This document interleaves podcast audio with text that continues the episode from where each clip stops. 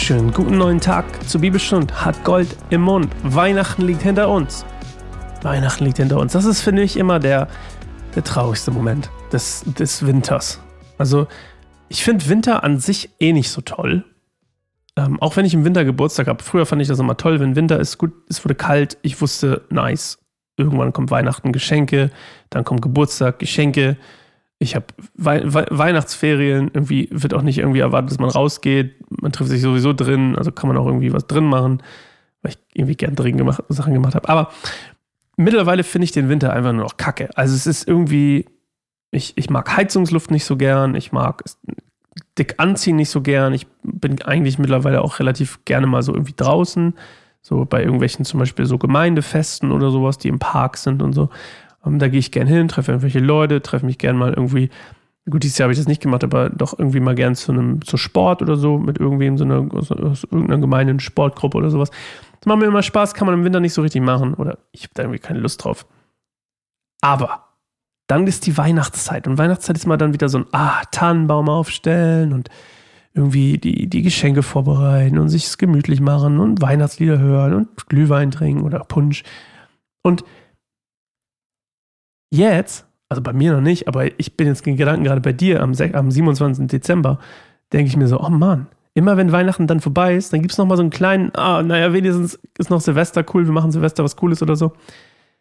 Oder dann kommt so ein bisschen bei mir immer der Winterknick. Ich weiß nicht, ob das bei dir auch so ist, aber bei mir kommt der Januar ist immer so, ein, so ein Depri-Monat irgendwie, wo ich immer in so ein Loch falle. Da, da bin ich dann richtig so, ich habe eigentlich auf gar nichts Lust. Ich will nichts schaffen, ich will nicht kreativ sein, ich will nichts, irgendwie will ich einfach meh sein. Jetzt ist nämlich der blöde Winter da und es gibt nichts, worauf ich mich so richtig freuen kann im Winter. Und ähm, ich habe es mal ein Jahr geschafft, das ein bisschen ähm, zu überbrücken, indem ich mir was Gutes vorgenommen hatte. Aber dieses Jahr, glaube ich, gut, ich habe dieses Jahr ein Kind, das ist ziemlich cool. Aber ich glaube, so der, der Januar macht mich trotzdem immer so ein bisschen fertig, weil ich denke so, ah, das hat gar nichts mit unserem Text heute zu tun. Wir lesen die drei Engel, Kapitel 14, Vers 6 bis 13. Und das wollen wir jetzt auch gleich tun, nach meinem kleinen Monolog am Anfang. Gut, das ist ein Podcast, was soll ich machen? Das ist halt ein Monolog. Hört ja keiner zu. Außer meine Frau vielleicht, die im Hintergrund irgendwo zuhört und denkt sich, what the Schmidt. Wobei eigentlich ist ein cooler Skill, den ich mir angeeignet habe, irgendwie so einfach sprechen zu können mit gefühlt niemandem. Obwohl ich weiß, dass es jemand hört. Von daher ist es schon mal eine kleine Kleine Erleichterung. Also, wir lesen heute die drei Engel und bevor wir das tun, wollen wir eine Minute zur Ruhe kommen. Haben wir jetzt gerade nötig nach meinem kleinen Wintermonolog und dann hören wir uns gleich wieder.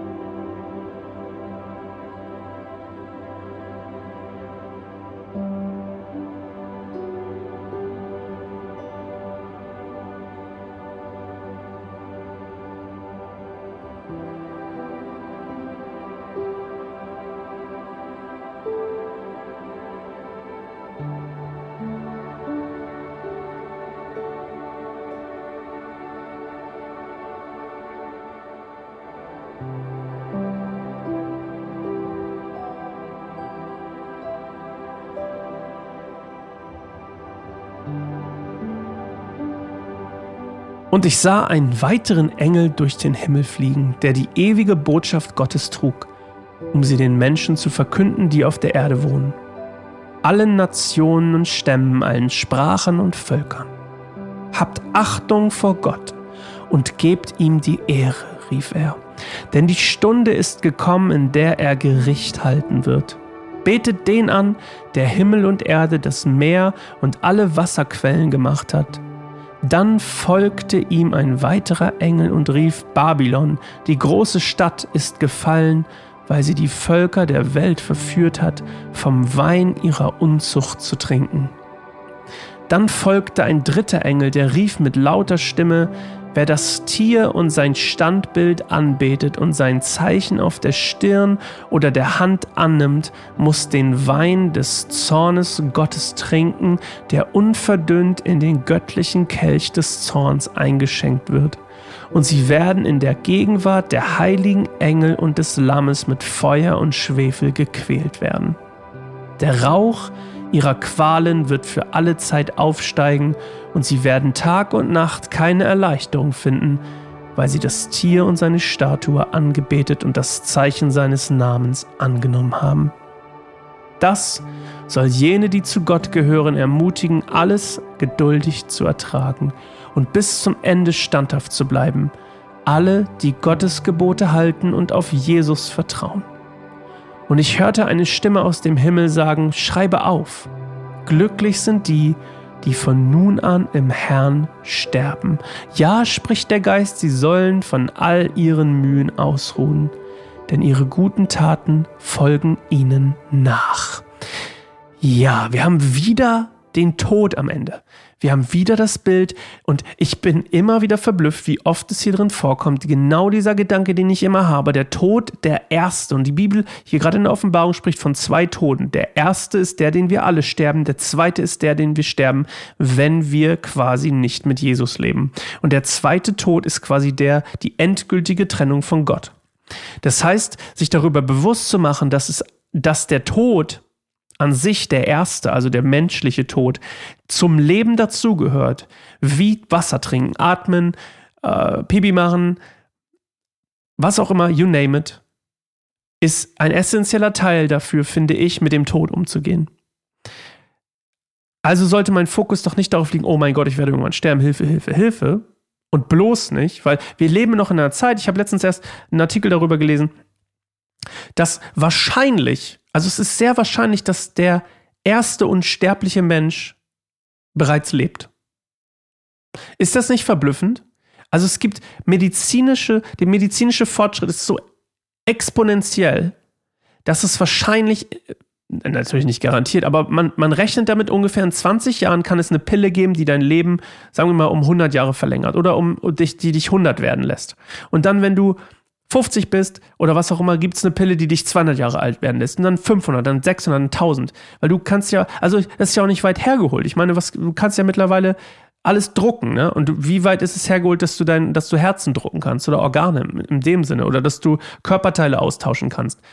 Ihr merkt, das ist, das ist spannend, weil, weil ich habe letztens darüber nachgedacht, der, der, der krasseste Schlachtzug, äh, Schlachtzug, die, die krasseste Taktik, den Menschen von ewig von Gott zu trennen, ist ihn ewig am Leben zu halten.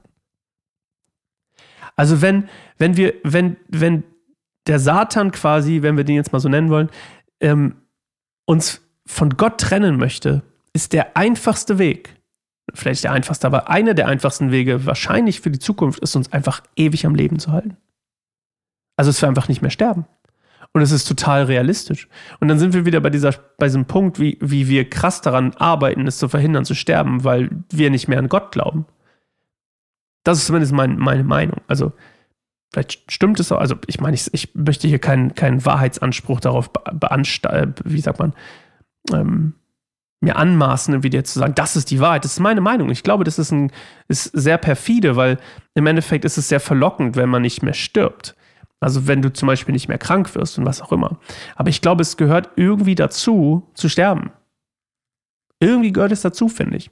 Glaube ich zumindest. Es, hier, meiner Meinung nach, die, die Offenbarung spricht da auch viel von, ne? Von diesem, eben von diesem zweiten Tod, den wir vermeiden wollen, sondern vom, vom Tod allgemein. Und das ist eben der, der, dass wir den, den ersten Tod brauchen, um ins ewige Leben zu kommen. So, das, darauf geht, darum geht's. Und dann gibt es wieder dieses Bild von der Hölle, ne, hier mit den Dings.